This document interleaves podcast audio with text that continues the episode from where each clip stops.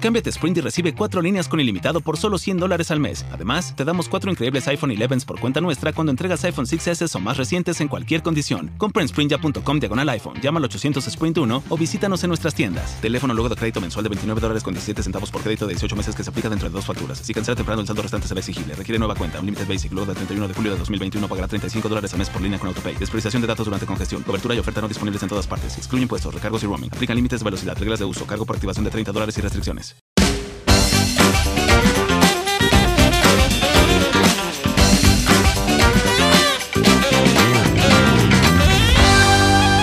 De esta manera comenzamos el episodio número 15 de Demasiado Transparente, que es el podcast más sincero de la 2.0. Yo soy Oscar Alejandro, ya tú me conoces, y si no, mucho gusto. ¿Cómo estás? Yo soy arroba Oscar Alejandro en Instagram, arroba el Oscarale, y este episodio que estás comenzando a escuchar va a estar muy bueno y va a estar extremadamente interesante, porque vamos a hablar del tema que a todos nos apasiona, el amor. Pero antes de entrar en materia, no quiero dejarte de recordar que estoy muy agradecido que tú le hayas dado una vez más reproducir, le hayas dado play a este episodio, a este podcast, porque estás compartiendo tu tiempo conmigo. Y tu tiempo es el recurso más valioso que tienes. Recuerda, no lo desperdicies. Aprovechalo con las personas más valiosas del mundo porque es el único recurso que no se puede recuperar podemos perder 100 dólares, podemos perder nuestro empleo, podemos perder una pareja, de, es que, de eso es precisamente de lo que te vengo a hablar hoy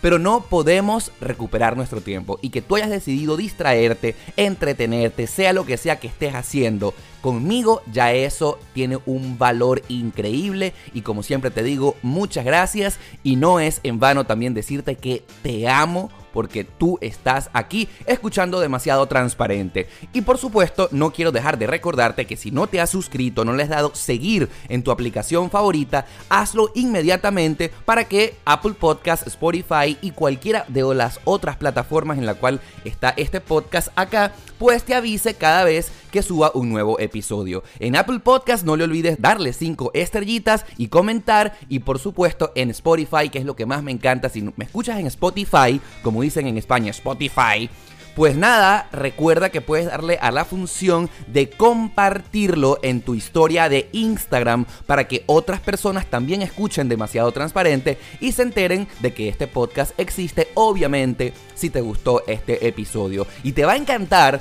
porque es que hoy voy a hablarte del amor. Los problemas del amor se llama este episodio. Y tú te estarás preguntando por qué el amor debería ser un problema. Y no, yo tampoco, yo no estoy de acuerdo con que el amor debería ser un problema. De hecho, estuve a punto de titular este podcast Los retos del amor. ¿El amor es un problema o es un reto? Y por supuesto vamos a hacer este tema de debate porque yo quiero saber tu opinión. Quiero que me comentes en mi Twitter, arroba el Oscarale, en mi Instagram, arroba Oscar Alejandro, qué te parecieron las conclusiones a las que vamos a llegar, porque esto va a estar muy bueno. Yo siento que el amor es el principal reto con el que venimos los seres humanos de fábrica. Cuando nosotros nacemos, a los pocos años que ya empezamos a tener eh, conciencia de nuestros actos, el amor se presenta como el principal problema o desafío en el que venimos a tratar en este planeta Tierra. Y yo, yo quiero comentarte que el amor, que es el, el, el sentimiento más fuerte que lo puede cambiar todo, que lo puede hacer todo realidad, que es el sentimiento al mismo tiempo más puro y más libre que tenemos cada uno de los seres humanos ya viene con, algunos eh, preseteos de fábrica, con algunas personalizaciones de fábrica en la que yo, mm, yo obviamente sé que no voy a arar en el mar y, e ir en contra de la corriente, pero con este episodio sí pretendo dejarte una semillita para que tú pienses. ¿Qué pasa cuando nosotros tenemos un hijo, verdad? Que esa personita que está creciendo, para mí una personita nueva, un niño, es como un dibujo libre, un dibujo blanco, en el que tú si eres papá puedes hacer que esa persona se convierta en lo que tú quieres que sea según las cosas que les estés enseñando. Y yo te quiero comentar que en mi caso, cuando tenía 7, 6 años, comencé a sentirme presionado con el tema del amor porque pues mis papás, mis familiares comenzaron a decir cuando yo estaba, no sé, eh, pues frecuentando a una chica o a una niñita, eso, te gusta fulanita, eso, te gusta fulanito. Bueno, nunca me dijeron, me gusta fulanito, pero esa presión de que me tenía que gustar. Mira, el amor es una de las necesidades eh, fisiológicas. Bueno, uno no va al baño por amor, pero el amor es una de las cosas instintivas que tenemos los seres humanos apenas nacemos. ¿Por qué tenemos que ser presionados por nuestros padres para que amemos a tal o cual persona o para que amemos de tal o cual manera? Eso se va a ir dando con el transcurso del tiempo. Pero es que según nuestra eh, manera de ser cultural y ancestral además, eh, nuestros padres nos enseñan que tenemos que casarnos, y que tenemos que formar una familia y tenemos que, eh, como dice el dicho biológico, los seres humanos y los seres vivos nacen, crecen, se reproducen y se mueren. Y obviamente como no somos animales, como tenemos sentimientos, entonces bueno, el hecho de la reproducción tiene que pasar por el hecho de que nos tenemos que casar y formar un hogar y formar una familia. Obviamente esto es lo ideal, a todos, todos queremos llegar a ese punto, pero ¿por qué? tiene que ser esto eh, dicho de esta manera como presionado por nuestros familiares. Yo siento que, que nuestros papás, que nuestra familia, que la sociedad eh, nos obliguen a que ese debe ser el objetivo de nuestra vida, casarnos. Y entonces venimos imaginándonos esa película desde que estamos soñando. Y cuando yo amo y cuando yo eh, toco y pongo el tema de la película, es porque incluso desde las películas de Disney estamos viendo ese cuento de las princesas, ese cuento soñado en el que así debe ser nuestro matrimonio. Y yo te quiero contar, eh, para comenzar siendo demasiado transparente como este podcast, que yo descubrí a muy temprana edad, bueno, a los 17, 18 años, que amar era un problema, o como nuestros papás nos plantean el amor, es un problema. Porque cuando salí del closet fortuitamente, esto no fue planificado, y la primera persona con la cual yo salí del closet fue con mi mamá, obviamente esa noche fue una noche muy triste, una noche bastante difícil, y que ella me pidió que fuéramos al psicólogo para tratar mi situación. Y resulta ser cuando al día siguiente llegamos a la consulta con el psicólogo y mi mamá pues lógicamente le dice y le plantea al profesional, mire, eh, doctor, mi hijo me acaba de decir que es gay. El psicólogo nos dio una respuesta bastante interesante, que yo no tenía que ser tratado, que la, la que tenía que entrar en terapia era mi mamá o en este caso no la quiero personalizar porque seguramente está escuchando este episodio, sino todas las mamás, todas las mujeres. Porque las chicas, desde que nacen, vienen diseñadas con este patrón cultural desde fábrica, en el que ellas sueñan, primero con convertirse en mujeres, pero tienen esa cosa aquí en la cabeza, ese sueño de que cuando son mujeres crecen, entonces viene aquel príncipe azul con la cual sueñan con ese matrimonio soñado del vestido largo y blanco. Y obviamente después de que eso eh, ocurra en ese sueño, ellas van a convertirse en mamá y entonces sueñan con tener un hijo. Pero entonces no solamente sueñan con tener un hijo, sino que ese hijo cuando nazca y crezca y entonces ya tenga suficientemente independencia, ese hijo se va a casar con una mujer y le va a dar un nieto.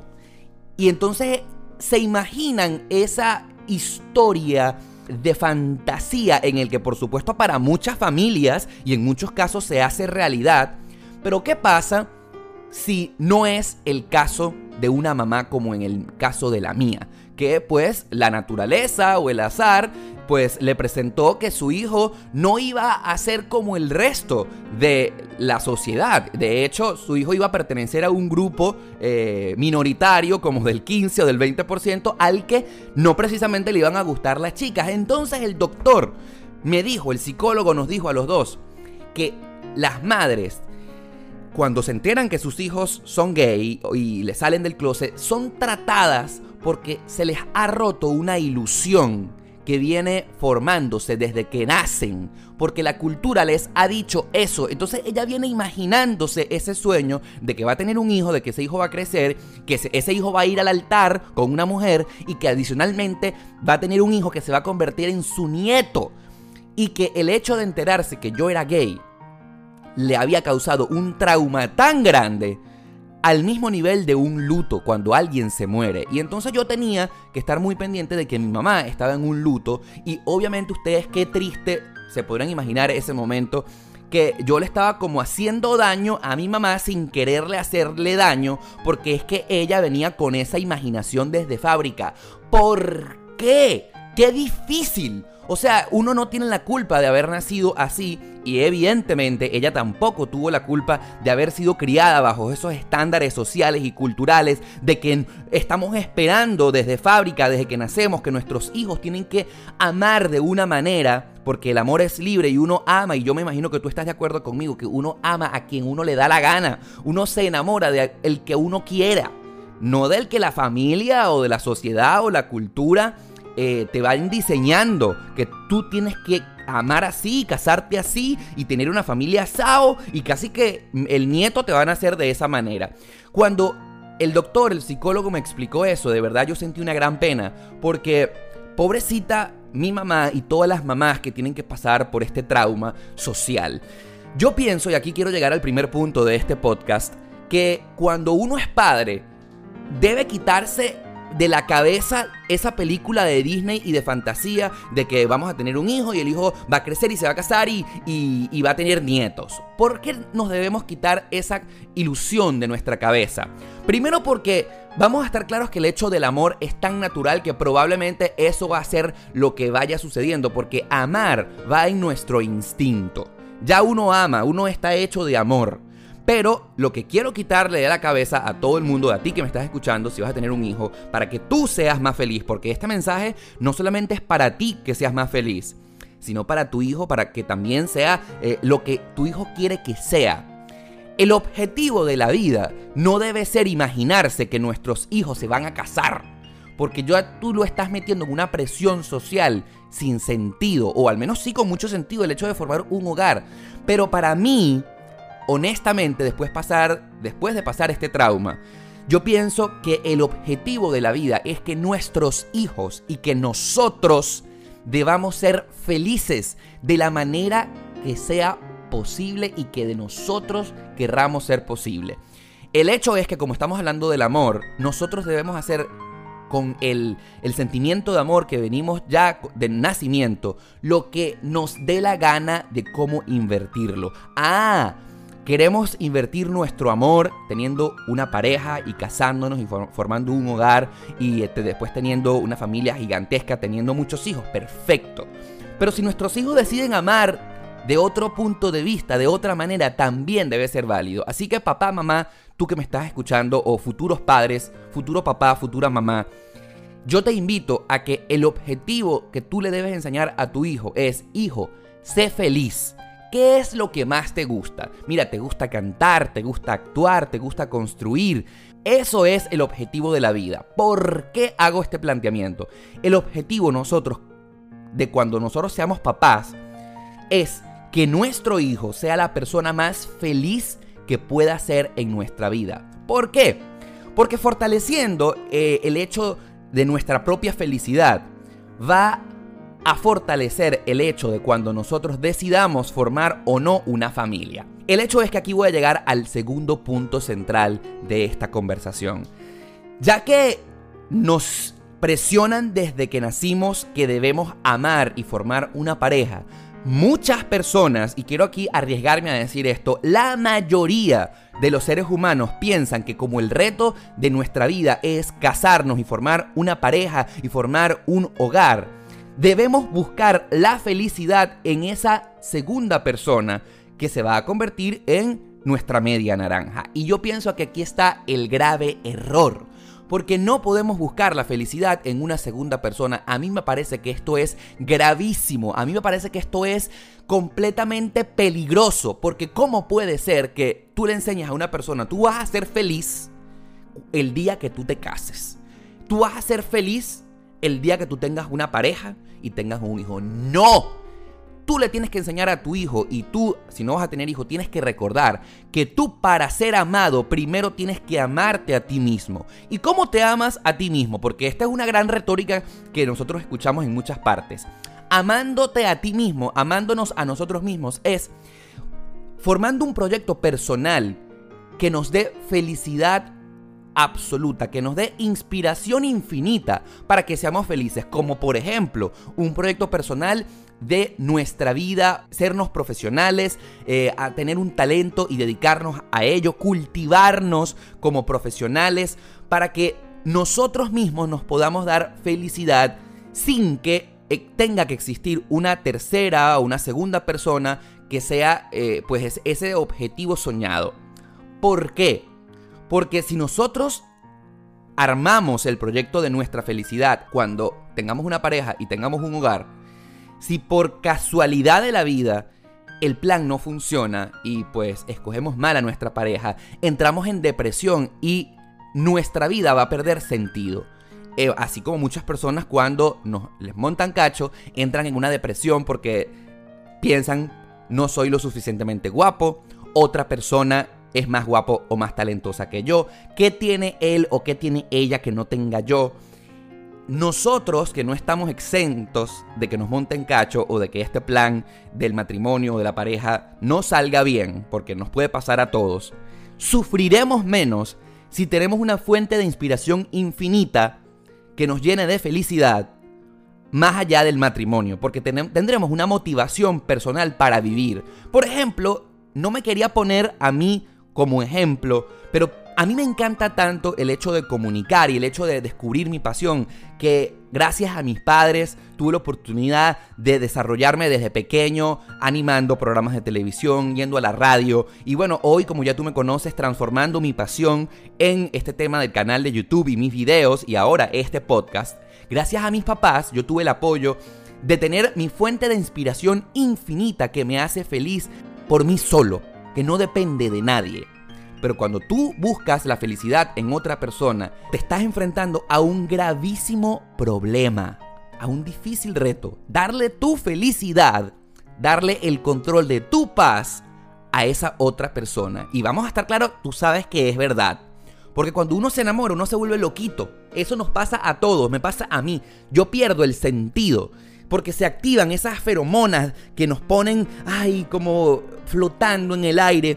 Y vamos a estar claros que empezamos a darle el control de nuestra paz y el control de nuestra felicidad a esa, si esa persona te mandó un mensaje, si esa persona te dijo esto o lo otro, de que si te escribió o no te escribió, de que si te invitó a salir o no, de que si te regaló algo o no te regaló algo. Entonces eso es darle nuestra paz, el control de nuestra felicidad a otra persona y me parece absolutamente grave. No podemos darle el control de nuestra felicidad a otra persona. ¿Por qué no? Porque ese otro ser humano que piensa completamente distinto a ti se puede volver loco y un día puede cambiar de plan. Y si es así, te va a llevar al callejón sin salida de la depresión y la tristeza y no vas a saber qué hacer. Y yo esto lo he visto desde temprana edad con muchísimas amigas, porque el tema de enamorarse aparentemente va como más fuerte en el tema de las mujeres que sueñan con ese matrimonio, con llegar al altar vestidas de blanco.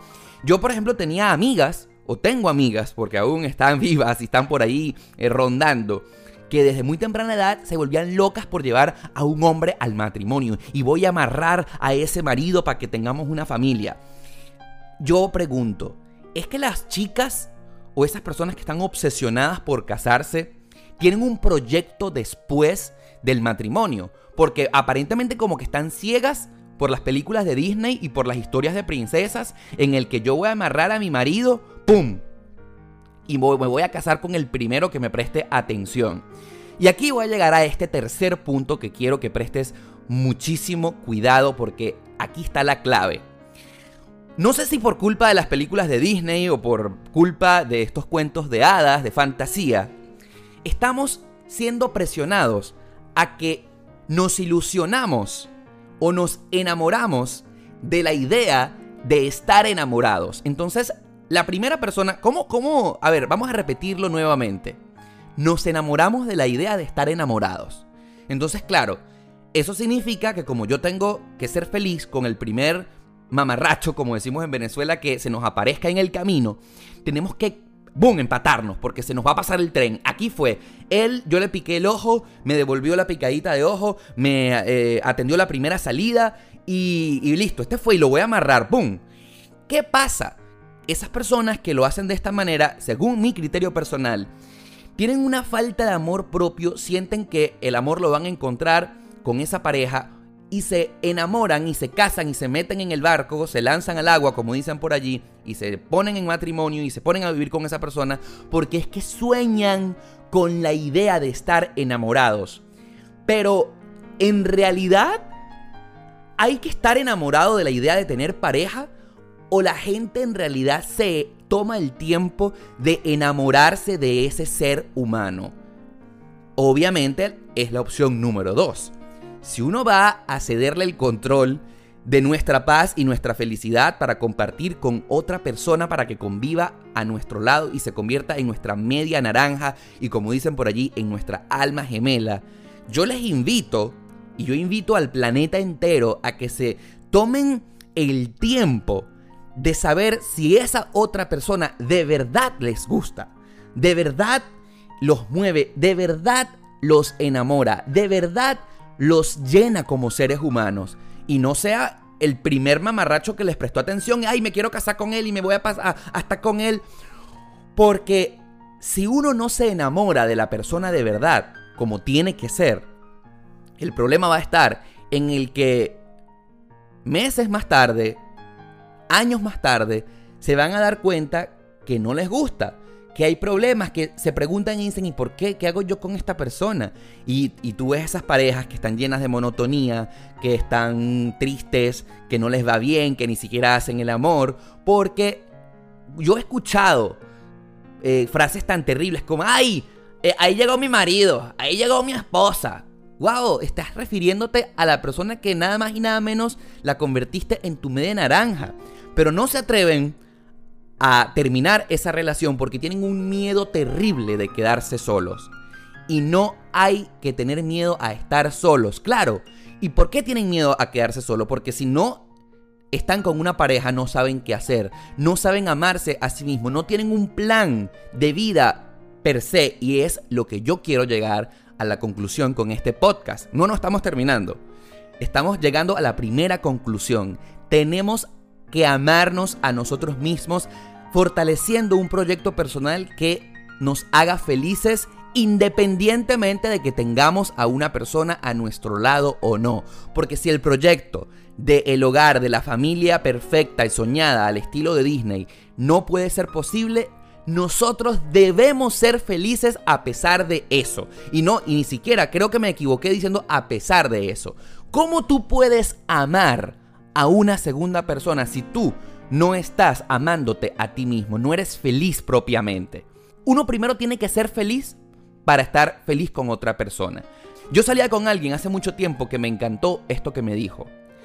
Tener una pareja simplemente es compartir mi felicidad. Ya yo soy feliz por mí mismo, yo solo. En una pareja yo simplemente busco compartir esos momentos felices.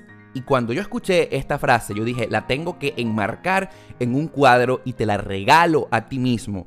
Porque es como tener y ser millonario y dices, bueno, ¿y qué hago con este montón de dinero? Bueno, simplemente me gustaría tener una pareja, me gustaría tener un compañero, una compañera con la cual yo me vaya de viaje, eh, me compre un carro último modelo, no sé, le compre un regalo gigantesco, pero ya yo soy millonario de, dinero o soy millonario de amor por mí mismo. Eso es como que pensaríamos en esta teoría que voy a decirte que yo voy a ser millonario encontrando una pareja. Y teniendo una pareja voy a ser millonario de dinero. No.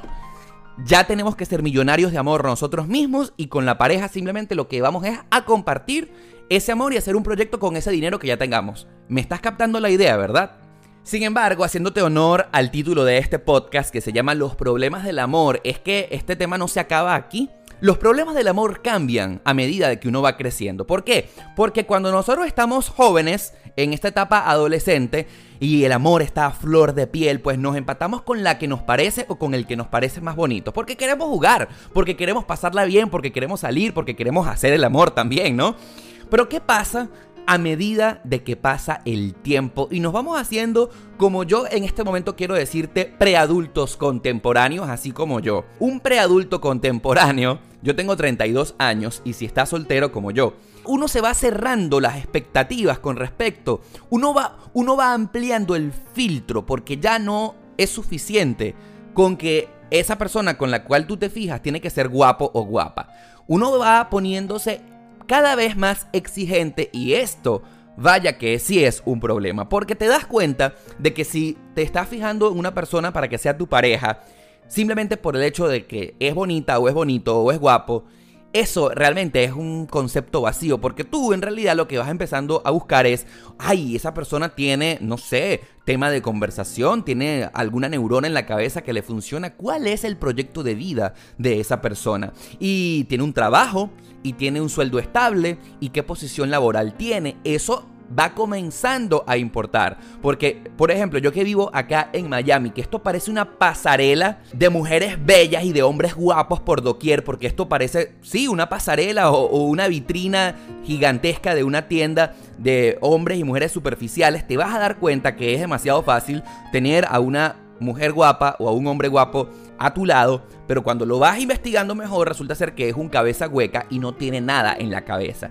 Y eso es la salida directa para que haya monotonía en una relación. Entonces uno va empezando a cerrar el espectro. No solamente tiene que ser guapo, sino que tiene que ser inteligente y entonces tiene que tener un trabajo estable y tiene que tener un sueldo ahí más o menos que se parezca al mío. Yo no quiero que me chulen porque ya yo tengo un trabajo estable. Imagínate tú que otra persona no tenga un ingreso tan alto como el mío, entonces yo no quiero ser el papá de esa otra persona. Y entonces aquí llegamos a un tema adicional que lo da el ser inmigrantes. Probablemente tú que me estés escuchando y te preguntes, ¿y esa persona está legal? Porque obviamente yo no me quiero empatar o formar una familia con una persona que ni siquiera tenga papeles en este país donde yo vivo y acá en Estados Unidos esto es lamentablemente más normal de lo que uno se imagina porque uno no controla el hecho de con quién uno se fija y entonces, ay, voy a salir con esta persona, qué guapa es, qué guapo es, qué bello es, qué bella es. Y cuando le empiezas a preguntar, cuéntame, ¿cuánto tiempo tienes acá en Estados Unidos? No, acabo de llegar. Tengo dos meses. Y tú dices, ay, No ni siquiera metido los papeles para el asilo. No ni siquiera metido los papeles para la residencia. Y entonces tú te vas preocupando y dices, ay, yo ya yo pasé por eso. Ya ese tema para mí es cosa del pasado. Yo no me quiero empatar o yo no me quiero comenzar a salir con una persona que ni siquiera ha resuelto los papeles. Y aquí ustedes saben, sin entrar en detalles, cómo hay maneras oscuras de tener los papeles. Y uno dice, no vaya.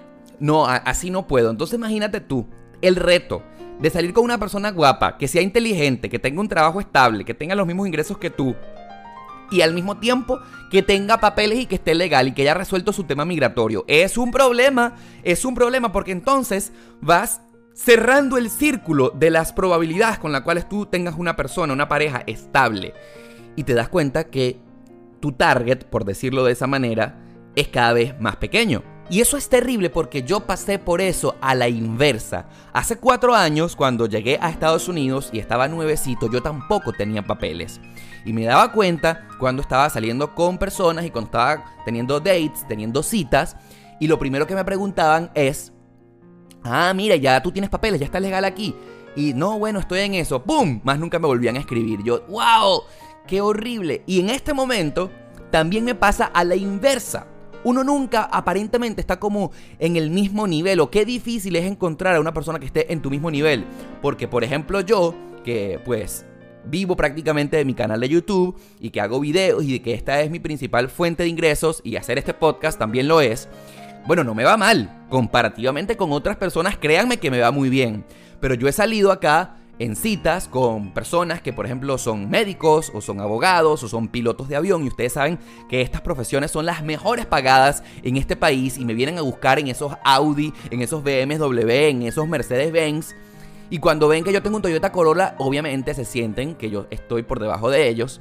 Y cuando me preguntan, ay, ¿tú a qué te dedicas? Bueno, yo hago videos y yo tengo un canal de YouTube y entonces suena aquella musiquita, guau, guau, guau, guau y no me vuelven a escribir. O sea, uno como que nunca está en el mismo nivel. What the fuck? ¿Qué problema? O sea, créanme qué difícil es congeniar con una persona y no quiero entrar en detalles con este tema, pero cuando uno es gay, entonces súmale el problema, súmale el reto de los roles en la cama. O sea, es una complicación, es una complicación y no tiene por qué ser de esa manera, ¿por qué tiene que ser así? Y aquí en este preciso instante quiero, ya que toqué el tema gay hace rato, me voy a detener aquí. Y si tú eres gay, estoy seguro que, te vas a sentir bastante identificado. Y si no, quédate aquí escuchando el podcast porque vas a encontrar una teoría y te vas a enterar de lo difícil que es tener una relación gay. Yo siento, y obviamente es así, las relaciones heterosexuales entre un hombre y una mujer encajan perfectamente como unas piezas de un rompecabezas. Están hechas tal para cual. ¿Por qué? Escucha mi teoría que yo armé y que voy a compartir contigo. Los hombres y las mujeres se arman perfectamente como un rompecabezas. Porque lo que buscamos los hombres no tiene nada que ver con lo que buscan las mujeres en una pareja. ¿Qué busca un hombre? Un hombre en todos los ámbitos, sea gay o no gay, busca belleza. Un hombre o nosotros los hombres somos fanáticos de lo bello, de lo sí de lo superficial, nos gustan las cosas bonitas, nos gustan las personas bellas, ¿verdad? Y las mujeres son la fuente de la belleza natural. De hecho, dice un dicho por ahí, a mí me encantan los dichos, que no hay mujer fea sino mal arreglada. Entonces, las mujeres a lo mejor no están bien arregladitas, tienen pancita, pero se ponen una faja. No tienen unas boobies grandes, entonces se ponen sostenes y se les crece. No tienen un trasero bonito, entonces agarran y se ponen un push-up, uno de estos blue jeans push-up, y entonces se les ve el pompi paradito. Tienen el pelo malo, se lo secan y se lo ponen lindo. No tienen un color bonito, entonces se lo pintan. A lo mejor no tienen una cara bonita, pero entonces se maquillan y se ven bellas. Y le llenan esas ganas de la belleza que busca el hombre. Y las mujeres les encanta sentirse amadas. Están buscando en un hombre que las haga sentir mujer, que las quiera y que por supuesto se busquen un hombre estable. Las mujeres no están pendientes de que el hombre sea bello, de que el hombre se arregle. Las mujeres lo que están en la búsqueda es que sea un macho de que sea un tipo hombre, que, que, sea fuerte, que sea el papá de sus hijos y que las defienda. Nosotros los hombres no estamos buscando que nadie nos defienda, porque por nuestra propia naturaleza nos podemos defender nosotros mismos, ¿verdad? Entonces, como ya te estoy diciendo, eh, el hombre no es bello naturalmente, para que un hombre sea bello o para que esté con, en buena figura y que esté en forma, tiene que ir al gimnasio mínimo.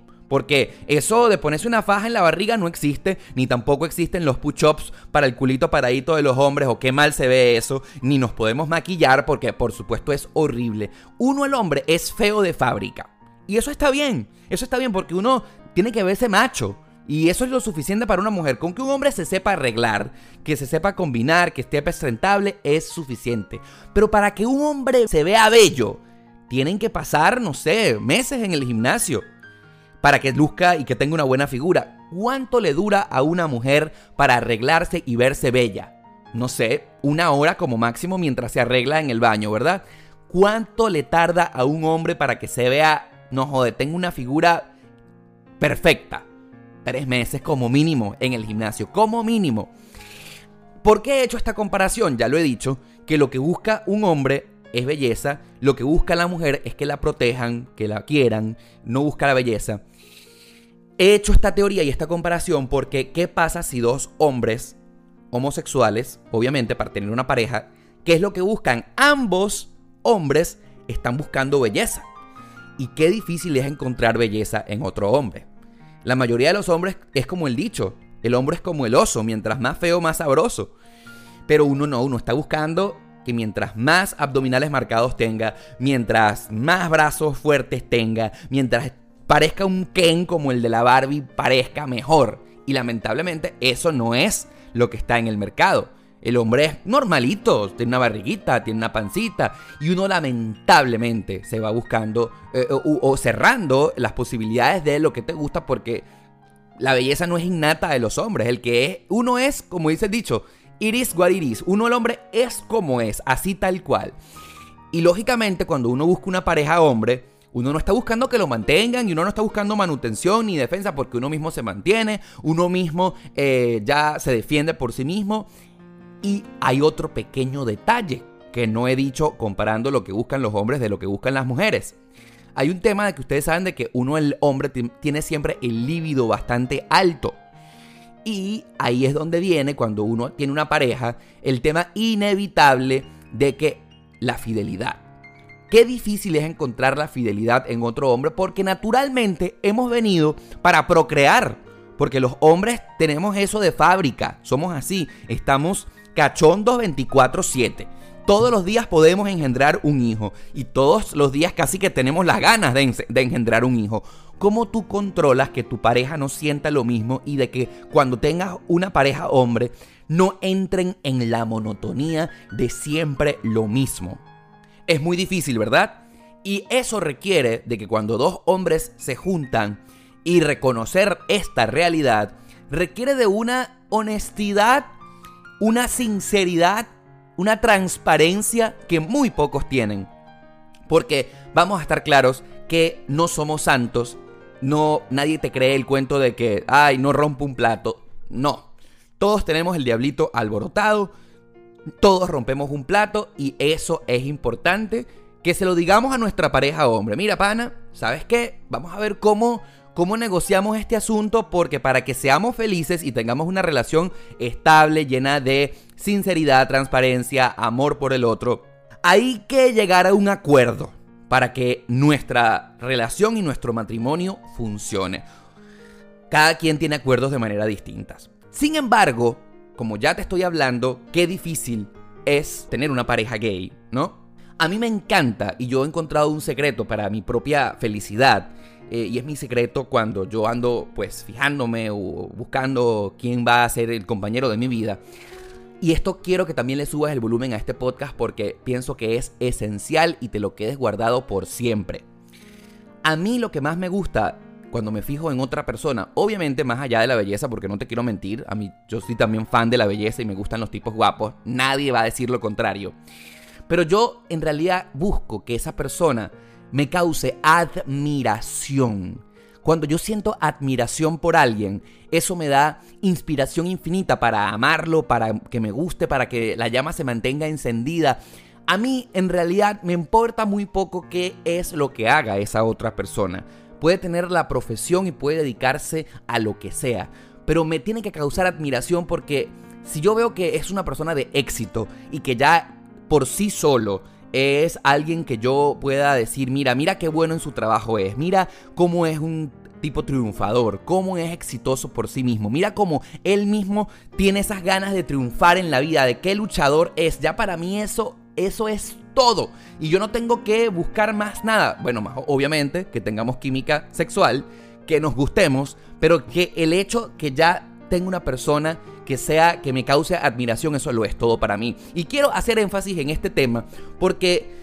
¿Cómo tú causar admiración? Mira, sea lo que sea que tú hagas, seas médico, doctor, astronauta, piloto, abogado, ingeniero, ya sé por ti mismo alguien que tú causes admiración en otra persona. Y esto quiero hacer énfasis en esto porque he tenido parejas, y no lo quiero decir de esa manera, que se han convertido como en mis mascotas. Y mucha gente tiene parejas para convertirlas en sus mascotas. Y esto me parece terrible. ¿Cómo es eso de una mascota? Hay personas que creen que la pareja de uno es eh, nosotros somos dueños de esa persona y que el matrimonio que hemos firmado es como esa persona me pertenece. Siéntate, párate, haz de comer, vamos para allá, ven para acá, no hables con fulano, no hables con mengano, como que si esa otra persona nos perteneciera como nuestro perrito de la casa.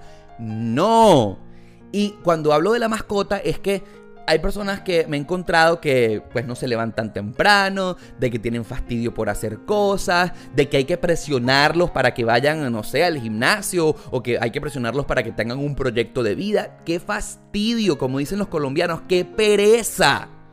No, eso me puede aburrir horrible. ¿Qué quieres hacer esta noche? Lo que tú quieras. ¿A dónde vamos? Ay, a donde tú quieras. No. A mí me encanta una persona que tenga iniciativa propia por sí mismo. Mira, ¿qué te provoca hacer hoy? Quiero comer sushi. ¿Qué quieres hacer mañana? Vamos a ir a la playa. Que tenga decisiones, que tenga una personalidad bien definida, que le guste, que sepa que le guste. Eso a mí me mata. Un día yo tomo una decisión otro día él toma una decisión, eso a mí me causa admiración. Pero a mí no hay nada que me aburre más que una persona, ¿y qué te gusta? ¿Y a dónde vamos? Lo que tú quieras. No, eso en dos días puede terminar mi admiración por esa persona. Ay, yo no sé qué hacer. Eso abundan en el mercado. Cuando yo descubro una persona que es así, sin, no sé, sin criterio, sin ganas de, echarle bola a la vida. Eso a mí, mira, me la corta horrible demasiado y lo paso a la friend zone de inmediato. ¿Y por qué? ¿Qué es la friend zone? La, parte de amistosa. Mira, puede ser mi amigo, puede ser, no sé, mi cuate, mi compañero, pero mi pareja no. Y ven qué, qué exigente es uno. Porque uno a los amigos, uno no es para nada exigente. Uno a los amigos a uno los quiere tal como son, si es vago, si no es vago, si se mete, si no se mete. Pero en el caso de la pareja, vean qué difícil es, qué reto es, como lo he dicho desde el principio. Uno quiere que la pareja no se sea un G.I. Joe, un astronauta, un militar, ¿no? que tenga un cohete por ahí. Eso al menos en mi caso es lo que yo busco. Quizás porque por eso se me ha encontrado tan difícil encontrar una pareja con la cual yo pueda congeniar, porque ciertamente tengo estándares muy altos y a lo mejor otra persona no. A lo mejor otras personas buscan en una pareja una morsa, un perro ahí, una mascotica que esté siempre echado y al que uno le pase la mano por encima. Ay, eso a mí me aburre tanto. Pero bueno, como dice el dicho por ahí, entre gustos y colores han escrito los autores. Claro, pero hay otro problema, porque mientras vamos creciendo y nos vamos haciendo adultos, entonces va comenzando esa presión de que nos va a dejar el tren y que nos vamos poniendo cada vez más y cada vez más exigentes y entonces uno se pregunta, ¿y me voy a quedar solo? ¿Y qué voy a hacer con mi vida cuando yo sea viejito? ¿Y quién me va a cuidar? Y vamos a tener hijos. Hay que pensar en el futuro. Uno tiene que pensar en que si uno se ve con esa persona por muchos años más. Y pienso que la mejor manera de encontrar a una pareja estable que te acompañe por muchos años, porque eso de que vivamos felices para siempre es una utopía que bueno, en algunos casos es realidad, pero vamos a estar claros que no en todos los casos eso se cumple. Yo pienso que el mejor concepto de hacer esto posible es que encontremos a una pareja que sea nuestro cómplice de aventuras, un compañero al cual tú lo quieras como es. Porque hay otro concepto que mucha gente también se olvida. Ay, a lo mejor alguien tiene defectos, esa otra persona va a cambiar por mí, yo lo voy a hacer cambiar. No, eso está errado. Nadie cambia por otra persona, nadie, eso lo he podido comprobar yo a lo largo de los años. Si una persona tiene un defecto, por ejemplo, fuma, esa persona no va a dejar de fumar porque se haya empatado contigo. Si a ti te gusta una persona y fuma, quiérelo tal como es. No pretendas, porque si uno va a pensar, ay, bueno, cuando nos casemos él va a dejar de fumar, simplemente por poner un ejemplo, te vas a llevar el estrellón de tu vida y vas a llegar a niveles de frustración enormes porque esa persona jamás cambió. Si tú ves que alguien tiene defectos, analízalos y piensa, ¿realmente puedo lidiar con estos defectos en el futuro? ¿Me molestan o no me molestan? Si tú sientes que los defectos de esa otra persona, porque vamos a estar claros, todos tenemos defectos, tenemos que querer a la persona tal cual como es. Y bueno, uno por supuesto puede decir, ay mi amor, ¿será que puedes dejar de hacer esto? Y si lo deja de hacer, bueno, bienvenido y qué suerte tuviste. Y aprécialo y valóraselo. Pero uno no puede pretender cambiar a la otra persona. Eso como primer error. Y lo otro es que si por alguna razón vemos que nuestra relación no está funcionando, hay que mantener una comunicación efectiva siempre. Mira, vale, ¿qué está pasando? Séme sincero, porque yo pienso que no hay nada más horrible que tener a alguien a nuestro lado que no nos ame y que no nos quiera como nosotros pensamos que debe ser.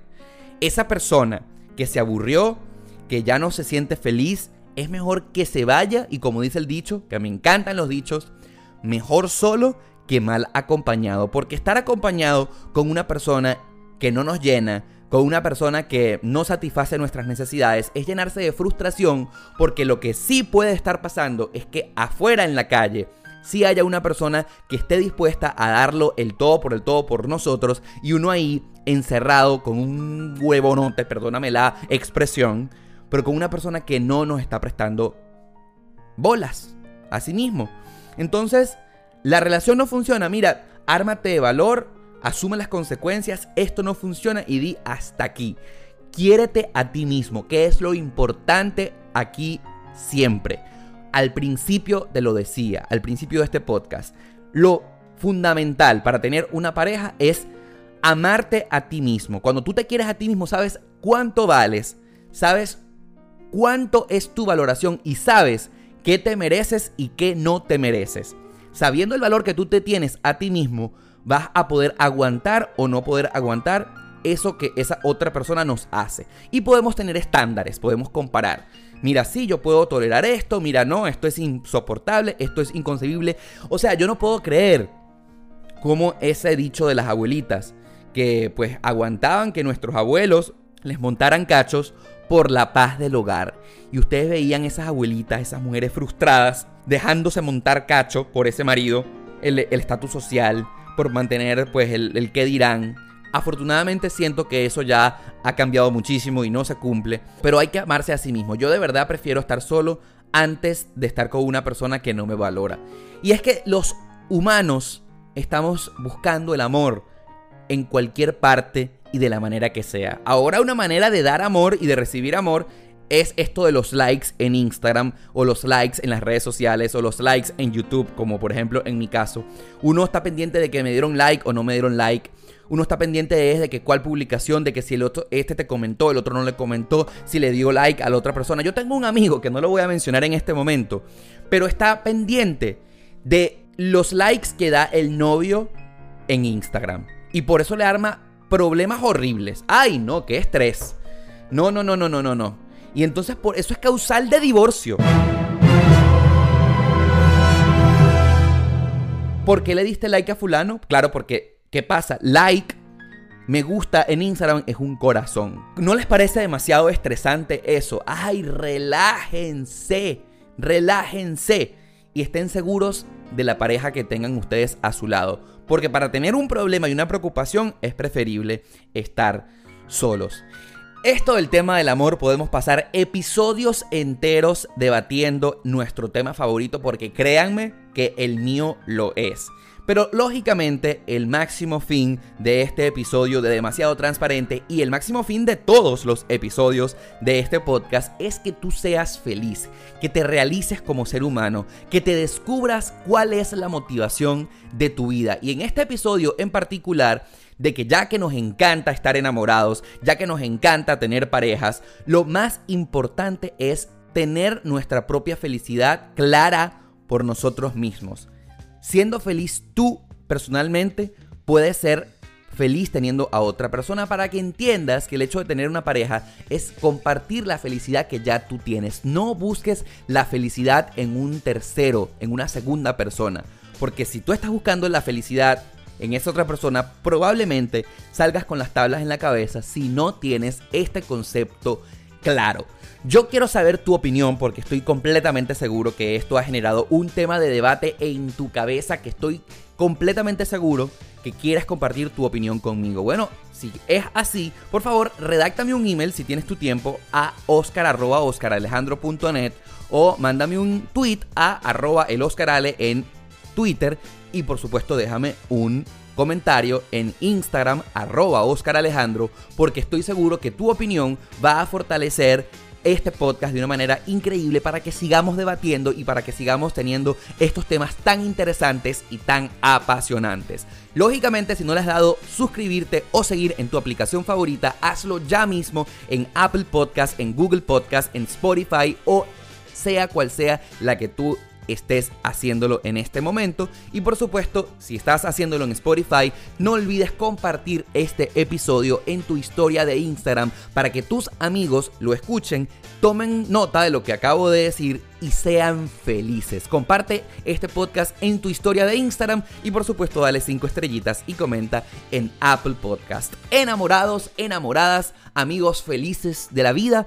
Yo soy Oscar Alejandro y será hasta el próximo episodio de Demasiado Transparente, que como siempre es el podcast más sincero de la 2.0.